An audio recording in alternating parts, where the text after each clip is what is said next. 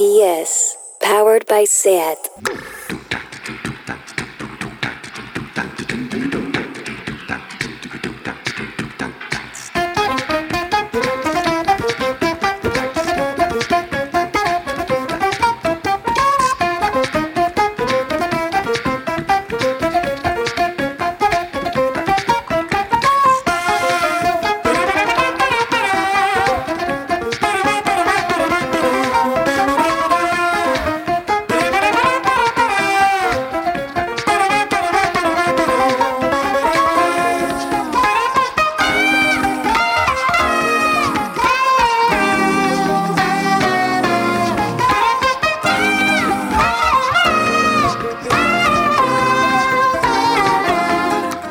Bienvenidas a Tardeo. 9 de cada 10 personas en Twitter ya conocían a Bon Jong-ho desde la niñez, pero el resto este viernes se estrena la película Parasites en filming.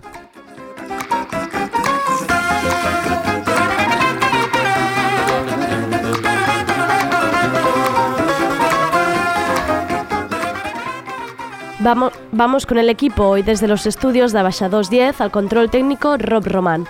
Empezaré con la guillotina y vuelve un poco más viejo Sergi Couchard, que acumula las novedades musicales del fin de semana y a ver qué nos cuenta de su cumpleaños.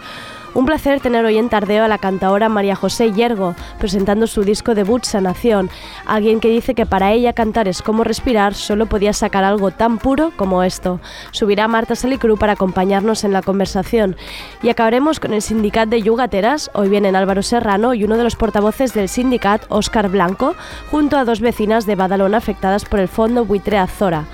Soy Andrea Gómez, bienvenidas a Tardeo.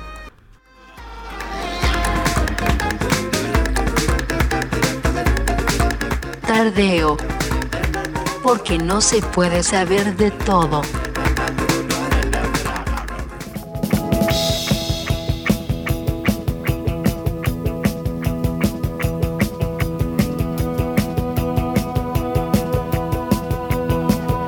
La guillotina.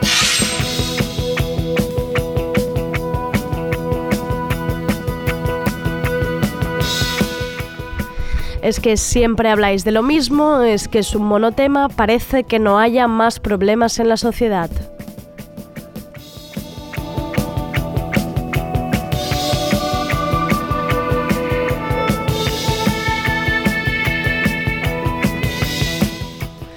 Pues según el Observatorio contra la Homofobia, desde el 1 de enero de 2020 ya van 28 personas que han sufrido alguna incidencia por LGTBI-fobia, es decir, cuando, cuando cualquier tipo de violencia hacia alguien del colectivo LGTBI. 28 personas, repito. El último caso ocurría este fin de semana cuando dos chicos eran agredidos por un trabajador de seguridad de un sitio de fiesta cuando estos se daban un beso. ¿Qué podemos hacer para evitar este tipo de discriminaciones y agresiones verbales o físicas en nuestro día a día? Pues lo más importante es estar atento a cualquier señal, por pequeña que sea, sea en el metro, en la calle o en la entrada de una discoteca. Hay que intentar frenarlo, ir directos a apoyar a la víctima o directamente pedir ayuda. Evitar este tipo de agresiones y estar con los ojos abiertos es la mejor resistencia que tenemos. ¿Y cuáles son las señales a las que estar atentas? Pues para empezar, cualquier tipo de expresión humillante o insultante contra esa persona. Si oyes un maricón o bollera de mierda en el bus, en el supermercado, no hay que normalizarlo, ni hacer como si nada, ni mirar al suelo. Señalar estas agresiones verbales está en nuestras manos. También podemos estar presentes ante cualquier tipo de rechazo en público que pretende que aislemos a esa persona. Por ejemplo, esos vídeos que hemos visto alguna vez en el metro que cuando alguien ataca verbalmente, todo el mundo calla y mira hacia otro lado. O puede ocurrir que a una persona o grupo de personas se les impida el acceso a un establecimiento por su orientación sexual. La identidad sexual de alguien no puede ser nunca el motivo que impida a alguien entrar en un bar, restaurante o club, y hay que ponerse de su lado. Si habéis sido testimonios de algo así o víctimas, en la web del Observatorio contra la Homofobia hay la posibilidad de denunciar en línea. No solo hay que condenar estas agresiones, hay que hacer que la ciudad sea un sitio seguro, un espacio seguro para cualquiera. Y por favor, dejemos de mirar al suelo.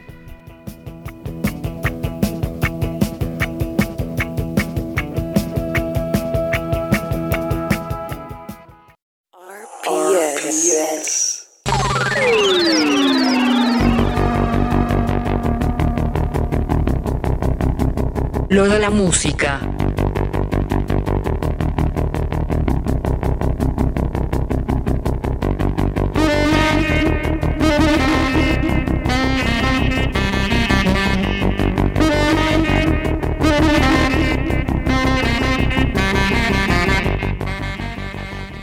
Hola Sergi, feliz cumpleaños. Hola Andrea. Los oyentes de Tardeo gracias. te desean feliz cumpleaños. Oh, qué bonito. Ya que no qué, estuviste qué ayer. mayor me siento. No estuviste ayer, no quisiste compartir tu día con nosotros, no Oye, entiendo pero por qué. hoy os he traído Ya, es banderitas de chocolate yo, yo con la comida ya deliciosas, sabes que realmente deliciosas. Pues sí, Andrea, ya estoy aquí, un año más viejo.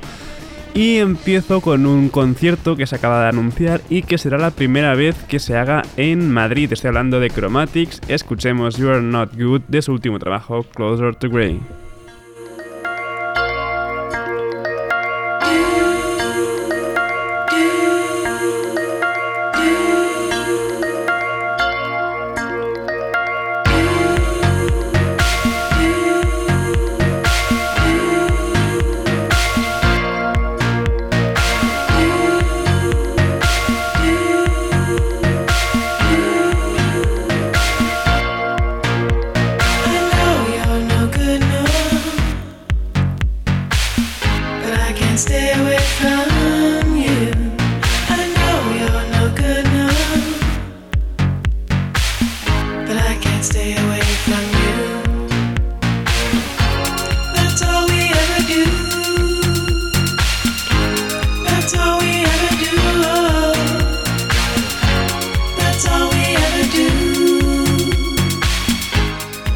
Pisarán por primera vez Madrid aprovechando su paso por el festival y por el NOS Primavera Sound. Lo harán el próximo 11 de junio en la Riviera de Madrid.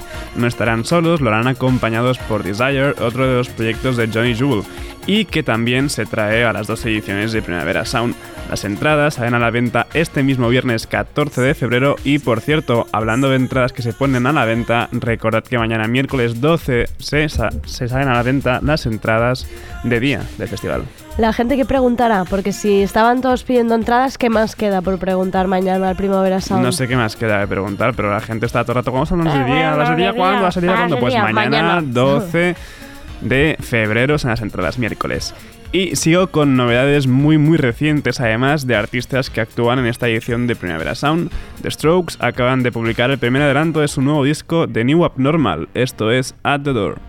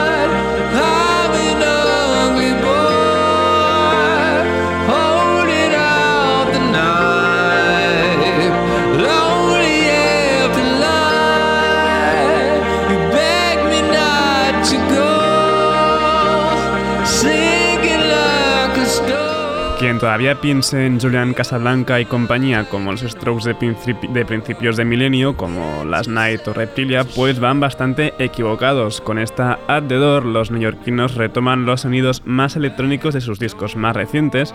The New Abnormal, su próximo álbum, saldrá publicado en abril. Me hace mucha gracia este título, de verdad. de The New New Abnormal, Abnormal. ¿te imaginas que han hecho propósitos? Año pasado, primavera fue The New Normal. De verdad. Y este The año New es como, Abnormal. mira, como tocamos ahí, vamos a titular nuestro disco The New Me Abnormal. hace muchísima gracia. Sigamos, sigamos, porque hoy casi que tenemos las novedades copadas de artistas del cartel. Quienes también tienen nueva música son Beach Bunny, Promises.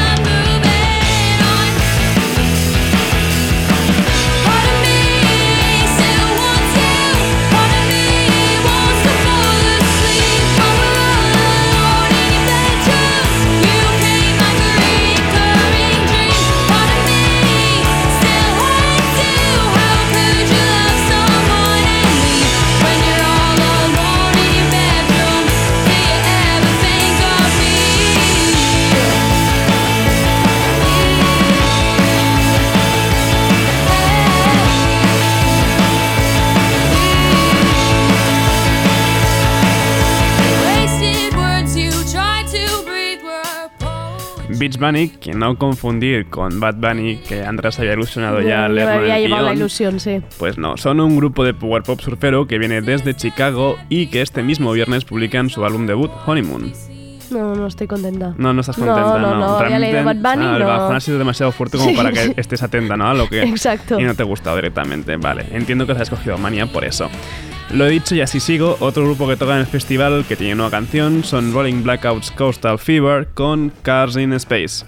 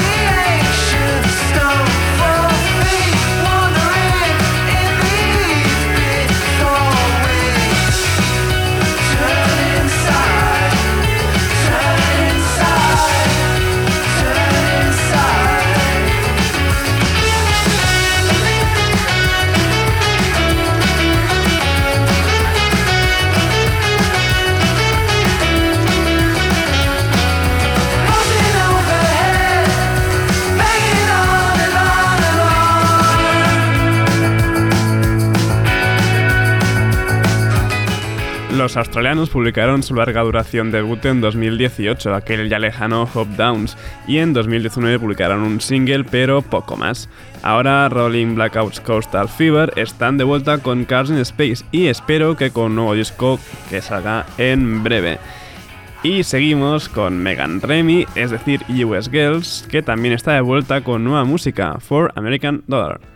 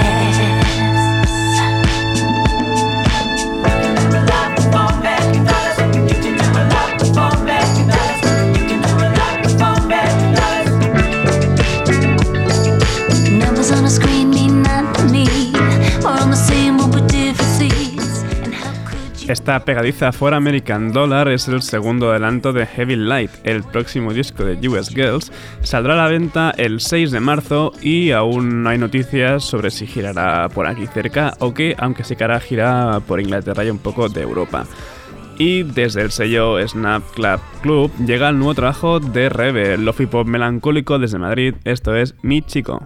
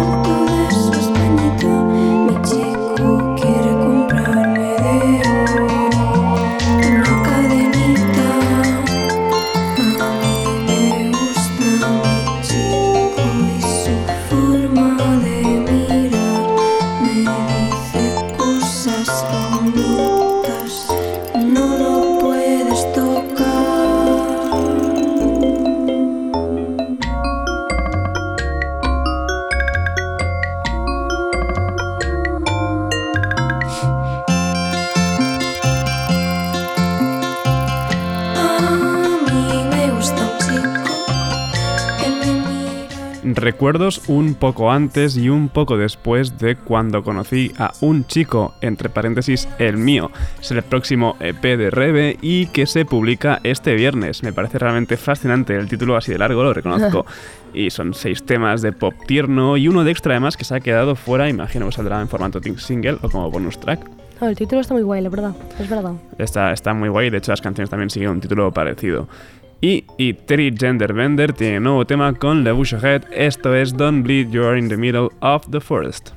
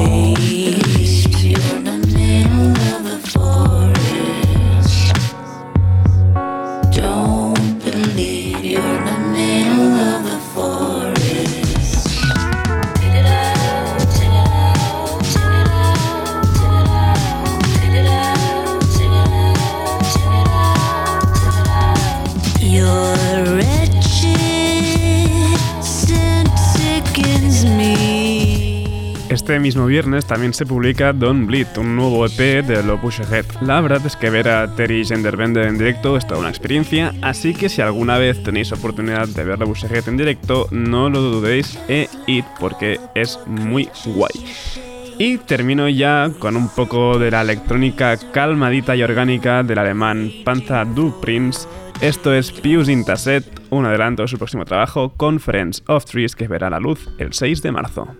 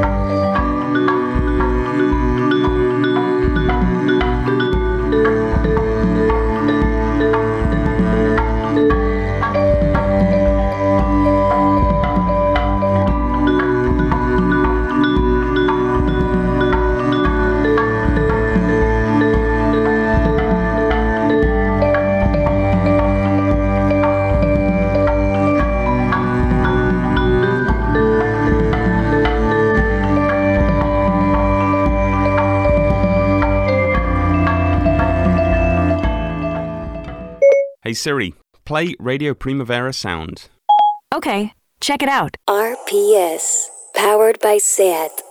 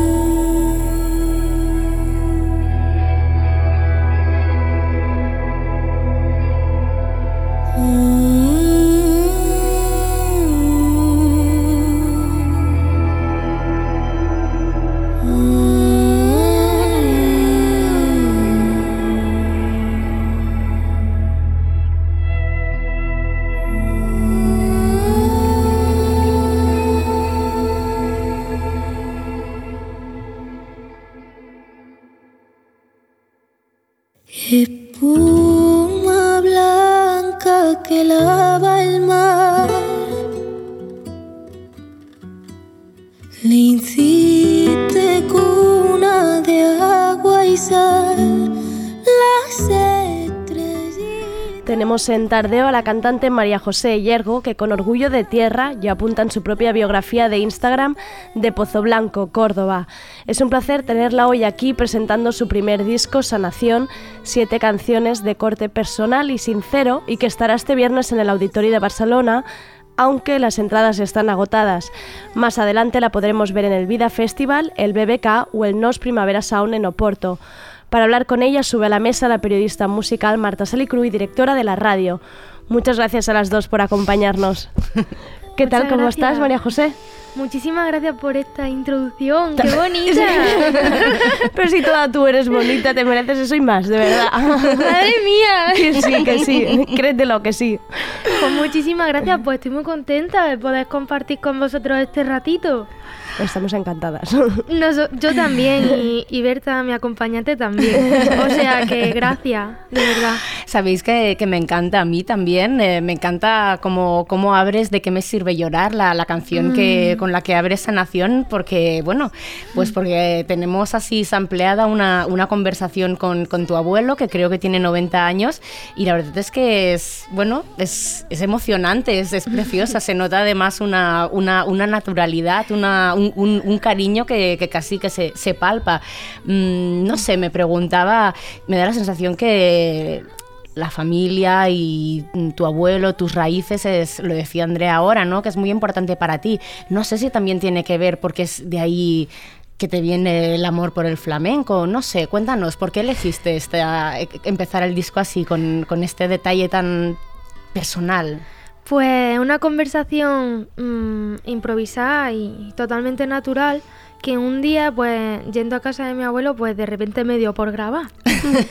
y es que es lo que siempre hago cada vez que llego a Pozo Blanco. Yo lo primero que hago es visitar a mi abuelo. Y es que si ellos se enteran de que yo llego por la tarde, muy tarde, a las 10, 11 y media o así, ellos me esperan con la puerta abierta. Eh, me parecía oportuno abrir el disco así porque es como abrirte la puerta de mi casa, de mi familia, de, de lo que más me importa, de lo que ha hecho que este disco sea así, de lo que hace que mi voz sea así, que mi persona sea así. Mis abuelos para mí son una parte fundamental en mi forma de entender el mundo, en mi forma de aprender, de conocer a los demás, de usar mi voz. Mis abuelos son mi mayor inspiración. Y bueno, ahí puedes escuchar la puerta de chapa de su casa, que eh, llamo tres veces, como siempre. Ellos ya saben que soy yo. y nada, mi abuelo. ¿Quién es? Yo, abuelo. ¿Qué vienes a verme? Sí, ábreme. Y nada, ya la, la abrazo a mi abuelo y nos reímos. El vínculo que tengo con él es muy especial porque de escucharlo a él cantar en el campo cuando yo era chica, pues aprendí yo a cantar imitándolo, escuchando las coplas que él cantaba, los fandangos, los boleros. Él tenía su, su propia voz, su manera de reivindicar las cosas que no le gustaban y de alabar las cosas que le gustan, pues haciendo letras por fandangos. Por ejemplo, ahora está, hace muchas de sus bisnietos, porque está como súper orgulloso de tener tanto. Y oye, ¿y con, qué palo las hacen? ¿Con qué palo se hacen canciones así de, de esta alegría de, de cantarle a tus bis- bisnietos? Pues él las hace por fandango. Lo que pasa con los fandangos es que con la misma melodía puedes cambiarle la letra. Entonces tú haces una letra de cinco versos y repites uno y ya tienes una letra por fandango. Em, está guay porque a mí él me cantaba tantas cosas que yo pensaba que todas eran de él. Eh, y no, no era así. Era igual algunos boleros de Antonio Machín que a él le flipa. Algunas coplas como de Manolo Caracol y tal, luego por tango. Y claro, yo como lo veía tan personal y como cuando menos te lo esperas te mete una pullita en sus letras, yo digo, mira qué creativo. Todo de mi abuelo. mira qué creativo, sí, sí. Es lo más, es lo más. ¿Y, y qué le ha parecido Sanación? Porque me parece que, que para ti fue muy importante que tu, tu, fami- tu familia escuchas el, el disco antes que, que nadie. Sí, por eso también he tardado más. Em, es que lloran. Claro, sí, yo me lo estaba imaginando mientras lo contabas, ya lo estaba viendo yo llorando, pobrecito mío. Eh, sí, a mí me da mucha pena verlo llorar. Yo no quiero que llore. Pero es de- desde la emoción sentida. Sí, sí, es de alegría, pero claro, yo es que lo veo llorar y se me parte el corazón. pues le regalé un tocadisco, porque en mi casa no hay. Claro. Mm, Bueno, le regalé uno a mis padres y otro a mi abuelo. Mm, No sé, de esos de Amazon. y, y claro, cuando les llegaron primero el, el EP de, do- de 7 pulgadas de dos singles, uf, ya se emocionó. Así que cuando hace poquito ya yo no pude estar cuando lo escuchó, o sea, mi abuelo ha ido siguiendo el proceso creativo, porque yo en el móvil se lo ponía. Claro. Pero claro, para él tocar el disco, ver mi cara, mi, mis letras, ver mi música, es como si estuviera viendo su propio disco. Claro. Y creo que también te decía tu abuelo, tú canta, cobra, pero no te vendas. Sí. ¿Qué, se- qué sería, ¿Qué sería venderte? Porque tú tienes clarísimo que... Perder que- tu voz. Perder tu voz, hacer cantar cosas que en realidad no sientes, no piensas y no de lo que no te sientas orgullosa. No sé, yo quiero mirar para atrás y decir, mira a la María José cómo estaba. Estaba así, en este momento concreto había aprendido esto y mira cómo lo compartía. Seguramente dentro de un tiempo pensaré diferente, habré evolucionado, eso espero, ¿no? Sería raro si no pero verme reflejada de una forma sincera en lo que voy haciendo.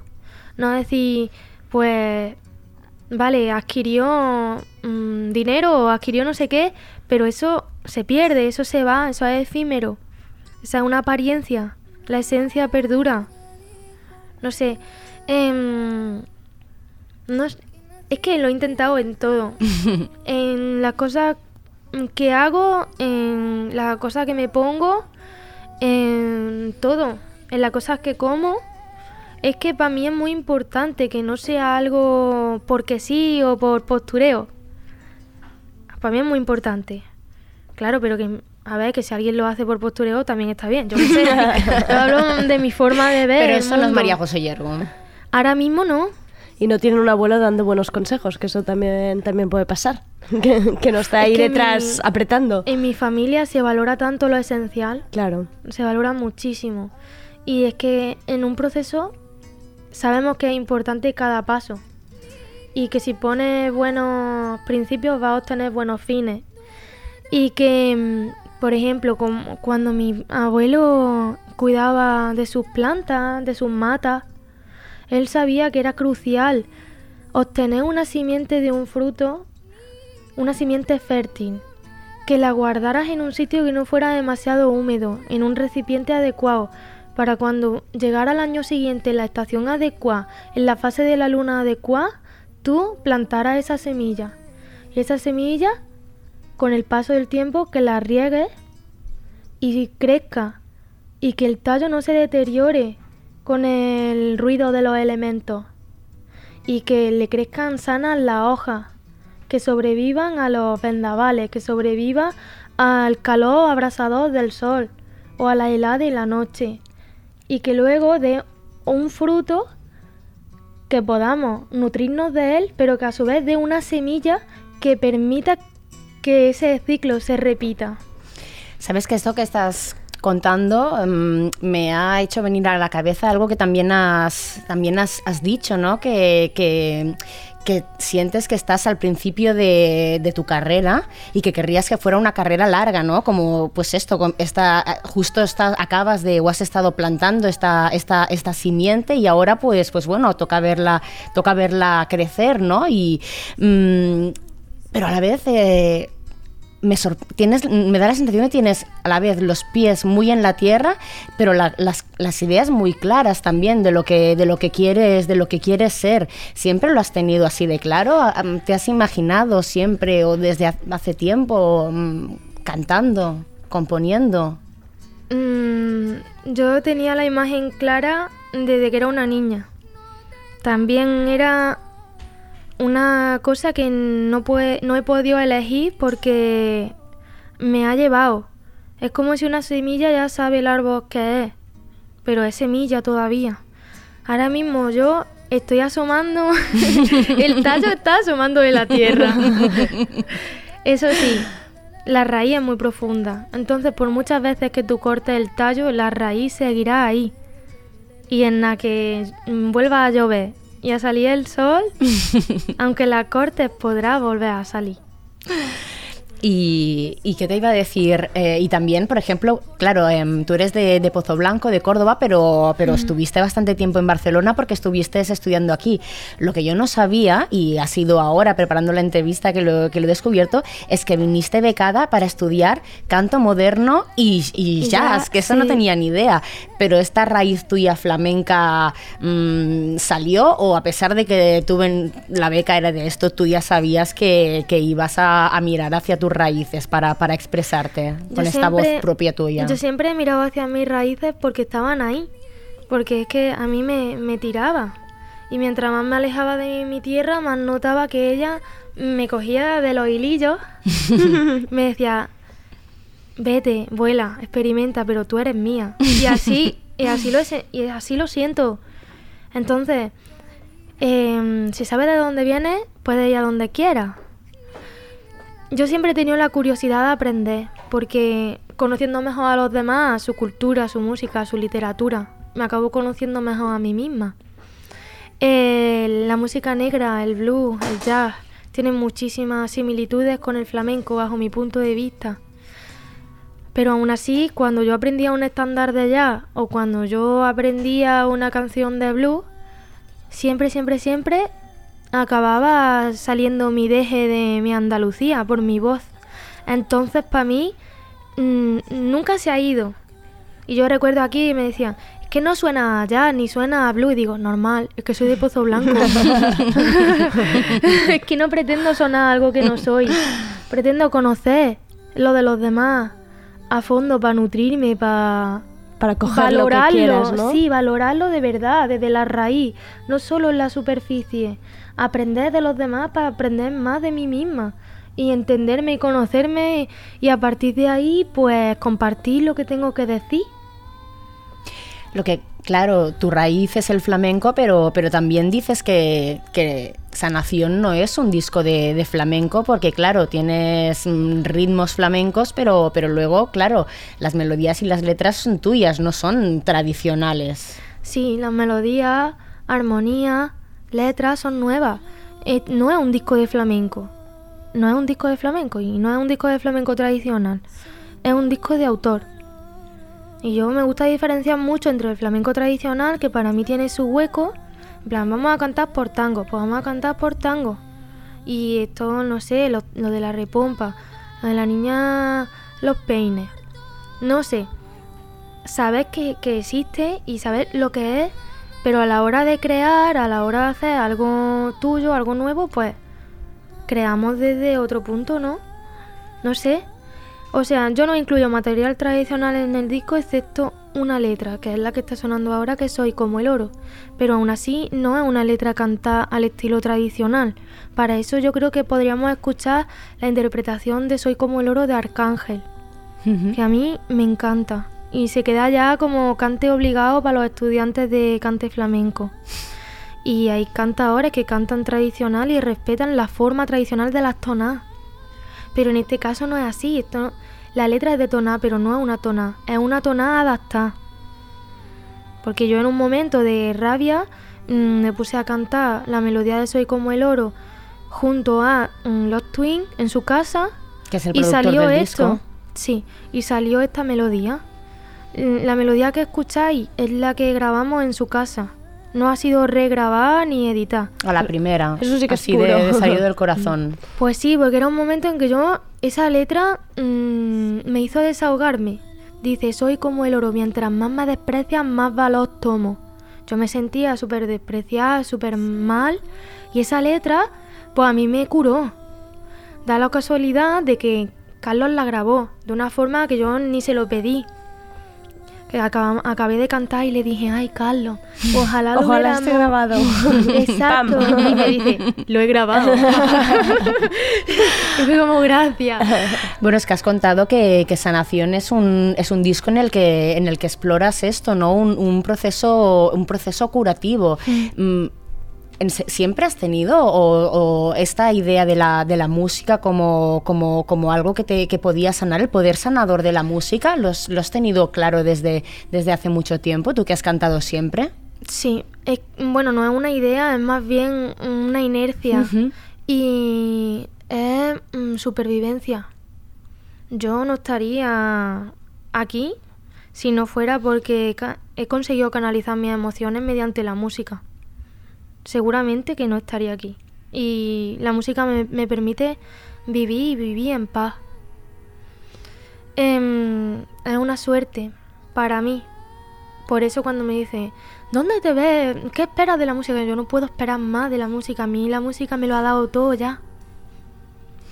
Y claro, hacías referencia a esto, a la, a- a la- a la producción que trabajas con, con los Twin y, y que, y bueno, Mm. pues también dotáis a esta, estas mm, canciones tuyas en las que pues está mm, tu voz flamenca y la guitarra, hay palmas también, pero luego hay estas atmosferas electrónicas y a la vez hay como, como una cierta, pues eso, como un sonido ambient, ¿no? Que, Sí. que, que también, bueno, tiene este, me lleva un poco a la, a- me hace pensar en la música ambiental, a este el- Sí, elemento sí. sanador y esto me conecta con algo que creo que también es importante para ti, que es la meditación. Exacto, te lo iba a decir. Total.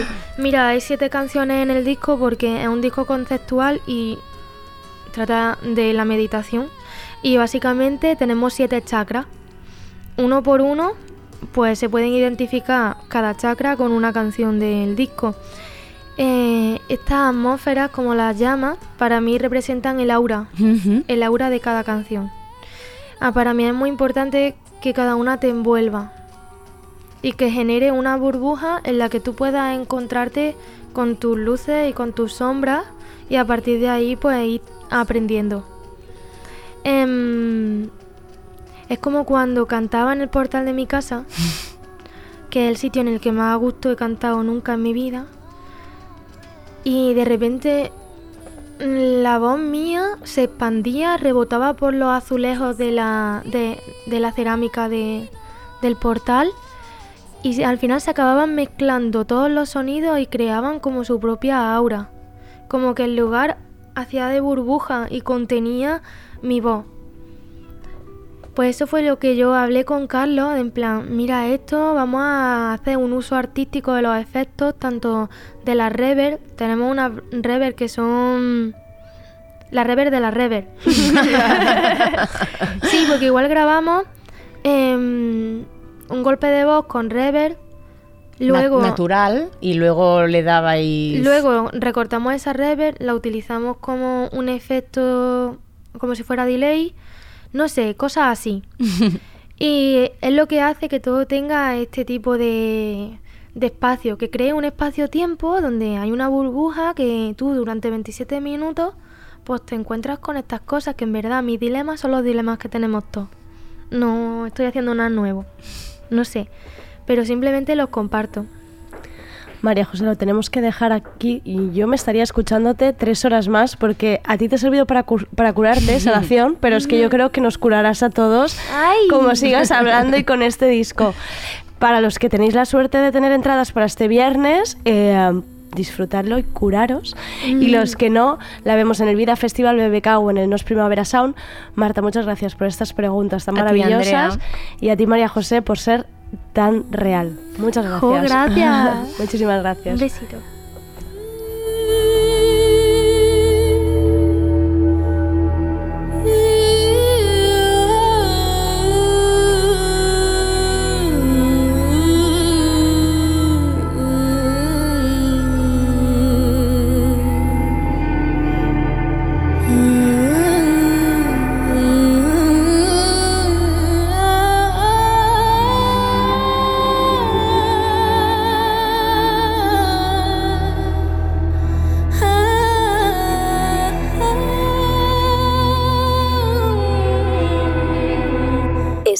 Estás escuchando Radio Primavera Sound. RPS. Hay un gallo que llora y que grita. Despierta, despierta, despierta, despierta, prudente. Que esto duele, te arrasa, te mata, te irrita. Qué suerte la tuya tan cruda y maldita. Reza de día, de noche y no almuerza. Vuelve a Tardeo el sindicato de yugateras con Álvaro Serrano, habitual del programa, que hoy viene acompañado de uno de los portavoces del sindicato, Óscar Blanco, y viene además con dos vecinas de Badalona, Paqui Sánchez y Jordi Orte, que están luchando contra los alquileres abusivos del fondo Buitre Azora y que ahora nos contarán más. Muchísimas gracias, os lo digo de verdad por haber, por haber tomado un, vuestro tiempo y haber venido hasta aquí esta tarde. Muchas gracias. De nada, un placer. Gracias a vosotros. Y hola Óscar, encantada que no te habíamos tenido aquí antes. Hola, encantado.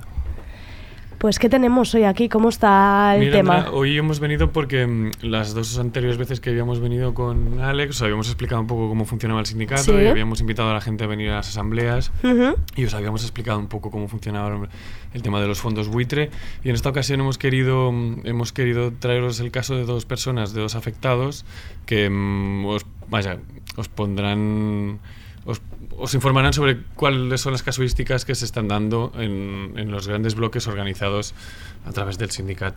Oscar eh, es uno de los portavoces, es, es un compañero que lleva mucho tiempo eh, metido en el sindicato y que mm, básicamente eh, yo he compartido con él muchos espacios en las asambleas yogateras de los viernes, estas que siempre invitamos a la Sí. gente a venir, seis y media, Calabra 66, y, y él os podrá presentar un poco el caso de, de Paqui Jordi y la situación con el fondo buitre Azora. Bueno, la última vez que estuvieron por aquí Álvaro y Alex hablaron bastante de Socimis y de Sí, fondos de inversión sí. y también de nuestra apuesta, venían del Congreso Habitatge de Cataluña Justo y tuvimos la apuesta de organizar colectivamente el conflicto, hablaban por ejemplo de la campaña contra Divarian, Ujú. pues el caso de Azora también es un caso que nos parecía muy paradigmático y que es ahora mismo una de las, nuestras campañas centrales, por eso también queríamos Ujú. que estuviesen Paqui y Jordi hoy aquí y representan, ellos dos representan a más de 230 familias que se están organizando con el sindicato en cinco comunidades de vecinos 230, ¿eh? Madre sí, son mía. bloques de pisos en Badalona, que ahora ellos os pueden explicar más en concreto también su situación en Badalona, en Hospitalet, en Tarrasa, en Barcelona. Y recientemente se ha sumado también un bloque en Granollers, o está empezando a organizarse también. Ujú. Ellos son un poco los pioneros de esta campaña contra Zora, los primeros valientes que se plantaron con este fondo, que tiene unas 13.000 viviendas en el estado, Madre que mía. se dedica también al sector hotelero y a las residencias de tercera edad. Básicamente es una sociedad de gestión de, de fondos, un poco lo que se intentó explicar la otra vez, ¿no? Captan Sí. ahorro para invertir y a través de esos CIMIS pagan muy pocos impuestos y por tanto sacan mucha rentabilidad. Y claro, eso luego tiene una consecuencia que también está bien que lo expliquen yo creo directamente ahora eh, y Jordi, porque tiene una consecuencia práctica en la subida de, de los alquileres, ¿no? esos beneficios que se quieren extraer y esos bonus que se reparten entre directivos, que en el caso de Azora, por ejemplo, es fácil de encontrar la noticia que entre seis directivos se repartieron el año pasado 57 millones de euros, que no está mal. Eh, pues ¿cómo se paga? Pues se paga con los alquileres de Paqui y Jordi, con las subidas que les están planteando a ellos, ya están más de 230 familias. Uf, a ver, Se queda el ¿De dónde sí?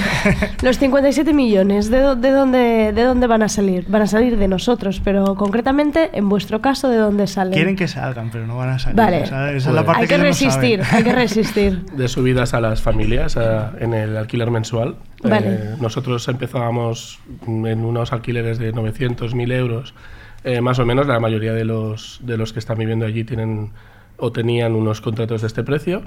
Y eh, bueno, con Solvia más o menos iban subiendo según el IPC, más o menos, o según el precio de la vivienda. Y creo que fue en julio más o menos, nos lle- llegó una carta de que eh, Azora había comprado nuestro bloque. Bueno, ninguna noticia, pasa el verano y eh, cuando llega septiembre eh, la gente a la que le estaba le tenía que le había acabado el contrato, le estaba acabando Había el que contrato. renovar, ¿sí? Lo primero que reciben es, mm, incluso con más- mucho más tiempo de lo habitual, normalmente hay que avisar con un mes, Sí. pues con más de un mes incluso diciendo no te vamos a renovar el contrato. Eh, eso sí, estamos dispuestos a renovar, a, a negociar un contrato nuevo. El precio es, eh, en- por decir, por hablar de medias, si antes eran unos 1.000 euros, pues van a ser 1.800 euros. No. Y bueno, pues o lo tomas o lo dejas. Eso sí, eh, podemos hacer algún descuento y tal, pero tres años. Todo eso porque, claro, la ley, de, la ley actual obliga a contratos de siete años en estos casos. En el caso de particular a particular son cinco.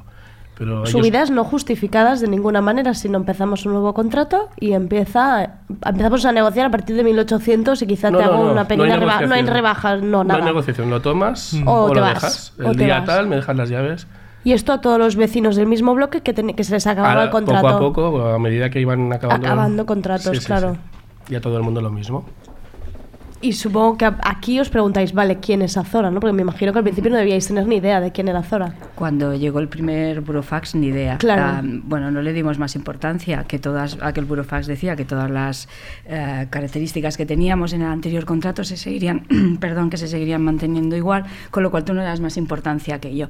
Pero tiene importancia cuando comenzamos a ver los burofaxes que llegan a los vecinos, como decía Jordi, que le acaba el contrato. Entonces sí que comenzamos a buscar información, quién son, eh, y entonces, bueno, pues vemos eh, que son una SOCIMI, que son un fondo buitre, y lo más importante, que ya vemos que en Madrid han tenido un conflicto con vecinos.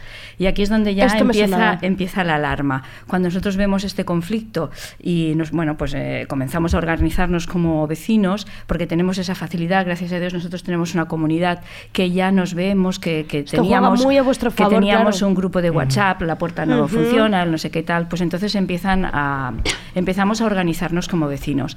Y el planteamiento contra la Zora es, bueno, pues vamos a ver, aquí hay gente que se está marchando. Pensamos que cuando llegan los primeros, o pensemos que cuando llegan los primeros eh, burofaxes, hay personas que como todavía no estamos organizados han tenido que marchar Claro. del bloque. Marchan y esto ya comienza a ser nuestra alarma.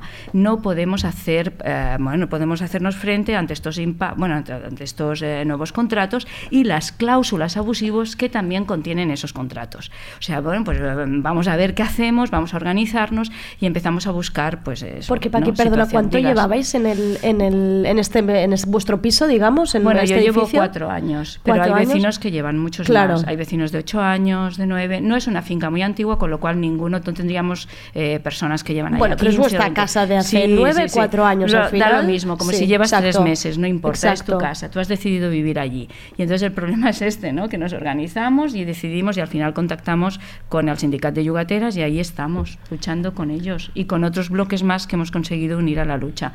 Claro, que es lo que intentamos explicar también la otra vez, que lo que hicimos es, llega un caso, empiezan a llegar algunos vecinos de la Zora, los animamos a organizarse también como bloque. En su caso, ellos ya venían organizados como bloque de casa, nos facilitaron Ya venían con el trabajo hecho, eso está Sí, bien. somos Pero muy normalmente siempre hay que convencer a la gente de que es muy importante hablar con sus vecinos, hacer una reunión en bloque, que venga alguien del sindicato, que vean que se pueden hacer cosas aunque la ley no te proteja, pero que hay maneras de protegernos entre nosotros. Ellos ya venían un poco con esa idea de casa y lo que planteamos fue, pues si tienen 13.000 viviendas, hay posiblemente en alquiler, porque estamos hablando que Sí. todos son socimis eh, de viviendas en alquiler, de residen- inversiones residenciales en alquiler, pues hay 13.000 familias inquilinas que se van- pueden encontrar potencialmente en lo mismo. Hicimos un llamamiento y a partir de aquí también, como siempre, intentamos informarnos un poco más de cómo funcionaba Zora, de cuál es- dónde tenía propiedades. Picamos algunos bloques, se hizo un buzoneo y empezaron a salir un bloque, otro bloque. Más casos. Y en cada bloque que sale nos encontramos con prácticas muy abusivas. A mí me gusta también el caso suyo como ejemplo, porque normalmente nos intentan vender una moto de que el problema con la vivienda es que la gente quiere vivir, vivir por dos duros en el centro de Barcelona. Y ellos están pagando Claro, ya mil euros. barbaridad. Ellos están pagando mil euros en Badalona. O sea, el Mm. problema no es que la gente quiere vivir en el centro por 500 euros. No, es que ya, eso- me- ya, ya el, el- el Claro, alquiler partida original ya, ya, ya partimos muy desde arriba, ya partimos Ya de es un bastante arriba, de claro. tus ingresos muy alto. Sí, sí, sí, sí, total. Es un alquiler muy alto, pero en Badalona, por ejemplo, pues eh, nosotros tenemos vecinos que son personas de Barcelona que han sido expulsadas de su ciudad y que han venido a Badalona porque en su momento los precios eran un poco más económicos. Ahora tenemos que, que no sabemos, o sea, hay personas que se han marchado, o sea, yo he dicho ya que se han marchado vecinos. Mm. Eh, bueno, pues han, de- han tenido que buscar otros alquileres, han tenido que buscar su, bueno, o sea, cada uno se soluciona su vida como puede, pero estamos ante, estamos viendo cómo en Badalona están subiendo los precios, pero estrepitosamente. Nosotros hemos visto como vecinos cómo las inmobiliarias de al lado nuestro subían los precios a las dos semanas de que saltaba todo nuestro nuestro entramado, bueno, todo nuestro entramado contra la Zora. O sea, como han subido los precios de aquí, pues los vamos a subir de allá. Claro. Y entonces, bueno, pues estamos así. En Badalona el otro día yo hacía el ejercicio de buscar en las inmobiliarias cuántos pisos había por debajo de 800 euros. No encontré nada más que tres. En Qué Badalona. barbaridad. En Badalona, En Badalona. que es una ciudad que no se caracteriza tampoco por tener unos ingresos, una media de ingresos Claro. muy alta. Entonces, evidentemente, ¿qué acaba pasando? Que llegan familias a la asamblea que igual el 70 o el 80% de sus ingresos mensuales se van a pagar alquiler, a pagar los bonos millonarios de sus directivos. Creemos que no tiene mucho sentido, ¿no? Que Total. es tu sueldo entero prácticamente, tu sueldo que ya es bajo y por el que también hay que pelear porque suban, además te encuentras en esa situación. Y además Jordi, luego va, y veíamos... Jordi va a decir algo, ¿ibas a decir algo? No, no, eh, iba a comentar en todo caso que nosotros somos unos 100, 100 y algo bien, 110. eh, 110, 110 y viviendas. cuando empezó todo el movimiento eh, hubo un vecino que buscó el total de, de pisos en alquiler en toda Badalona, toda Badalona, o sea, nosotros estamos en un lugar determinado, en un distrito escolar, eh, Vale. etcétera, y en toda Badalona habían unos 100. O sea, digamos que si nosotros nos vamos todos, automáticamente es, el, es eh, como el 50% o el total de los pisos disponibles. Con lo cual, claro, en- de ahí vamos estirando. Eh, si nuestros pisos de 1.000 euros pasan a valer 1.800, los de 800, 1.500. Suben, claro, es una y al final el, el que paga un alquiler muy bajo lo va a pagar del doble. A lo mejor va a pagar un alquiler inasumible. Entonces, claro, eh, sí que muchos vecinos empezaron a mirar pues, eh, pues eso, otro tipo de otro- otras opciones. Y ah, supongo que los primeros que se fueron porque aún no habíamos empezado a lo mejor algo encontrarían. Pero ahora yo creo que, que es muy complicado encontrar un piso de unas características parecidas. De hecho yo llevo cuatro años allí y me costó encontrar un piso razonable en cuanto a condiciones y precio. O sea mm, que ya es un ya era un problema ya hace cuatro años. Claro. Mm. Sí, en San Juan de Espí nos pasó un caso similar que era con Goldman Sachs, donde se consiguieron eh, renovaciones, que es una de las principales también eh, bancas de inversión del mundo, y allí sí que se les consiguió hacer sentar, y eran 110 pisos, y nos pasaba igual que en 2017, porque a 2017 se caducaban 92 contratos y había 27 más o menos encontramos en oferta en San Juan de Espí, entonces quería decir que te expulsaba de tu municipio, los niños tienen que cambiar de colegio y todas las consecuencias que tiene.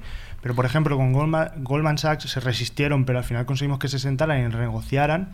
Y Azora, de momento, están siendo muy cabezones. Nosotros, tanto a Porque ahora Concha- vosotros os queréis sentar a negociar, Sí, digamos, queremos ¿no? negociar colectivamente. Ellos de momento se niegan, se Vale. niegan incluso a enseñarle a los vecinos los contratos antes de firmar. Con Blackstone, que es el principal que hace. ¿Cómo, cómo se ense- no dejan, no, no les enseñan dejan los ver contratos? antes, hay condiciones abusivas, como decía Paqui antes, se, se están poniendo, por ejemplo, subidas dentro del propio contrato, escalonadamente, cuando a partir de Esto marzo eso es ilegal, les quieren obligar a contratar un seguro de impago, Sí. que solo beneficia al propietario, que por tanto no tiene sentido que te obliguen como inquilino a pagarlo. Y una serie de condiciones así. Hay el bloque de, de Alfonso Comín, aquí en Baicarca, en Barcelona, que es de protección oficial, además, y se está investigando, se acaba la protección ahora, y por eso también quieren apretar con esa subida, y se está investigando si ha habido alguna subida fuera incluso de la ley durante los últimos años. Y de momento estamos viendo un comportamiento por parte de Azora muy arrogante. Estuvimos en sus oficinas de Poplano hace ahora un poco más de una semana, ¿no? Porque fue el Una lunes semana el pasado, lunes pasado.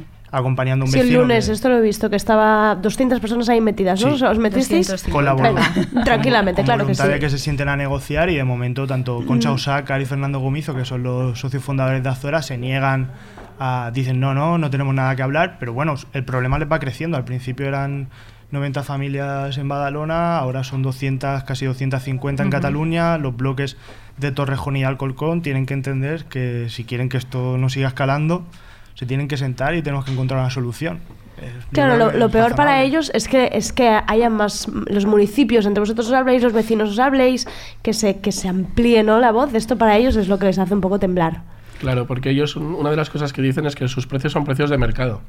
Pero claro, como te he comentado hace un momento, eh, los precios de mercado los marcan ellos. Porque, Claro. porque tienen la cantidad, eh, o sea, la, la oferta la tienen ellos. Todos ellos, claro. Entonces, claro, si, mi- si una cosa que valía 1000 yo lo vendo a 1200 o a 1800, como es el caso, pues las cosas valen lo que yo diga. y se retroalimentan un poco entre ellos, ¿no? Lo que planteaban cuando en un bloque suben, pues el resto de, de propietarios dicen, vale, pues a partir de ahora puedo subir más. Si a ellos les cobran 1.800, ahora un piso que de 1.000, pues es barato en Badalona, o como... Es, No. es como esa manera de empujar. Y ellos luego te dicen, no, son los precios de mercado, pero los precios de mercado los fijan ellos porque Mm. no hay ningún cambio legal, que también es lo que estamos exigiendo, que se Mm. regulen que haya control de precios. Y están muy en contra. De hecho, hay un vídeo muy cortito que le hizo Idealista con Chausácar, que es una de las principales directivas de Azora, donde hace mención directamente a que no se pueden Twitter. controlar los precios, porque entonces lo que van a hacer los propietarios, es decir, ellos mismos, lo que pasa es que habla como en tercera persona, es retirar la oferta. O sea, hacen chantaje al final diciendo, no, si no podemos ganar estos bonus y ganar más beneficios, no podemos subir los alquileres, pues mm, retiraremos los pisos, es lo que viene a decir. Nosotros lo que les decimos es que la única solución es que se sienten, que negocien y que entiendan que es un derecho básico y que con eso no pueden estar sacando los beneficios millonarios que sacan. Claro. Y más allá de los vecinos afectados por el fondo buitre Azora, ¿qué podemos hacer el resto? Porque hoy son ellos, mañana podemos ser cualquiera de nosotros. ¿Qué, cómo- qué hacemos? ¿Dónde vamos? ¿Dónde hay que ir? Pues yo lo que sugeriría que si alguien se encuentra con que un amigo o, la propia persona se encuentra con un problema, pues mm, ver que hay, como nos comentan en el sindicato de yugateras, eh, pues eh, ellos te van a ayudar, te van a orientar, te van a dar ase- asesoría. Eh, si tienes un problema, van a estar por ti. Entonces es, es una manera de, de empezar, de ver realmente si, mm, si puedes tirar adelante, qué hacer. Mm, Yo creo que es un principio. Nosotros lo que hicimos en- eh, la primera vez es que nos hicimos una asamblea nosotros.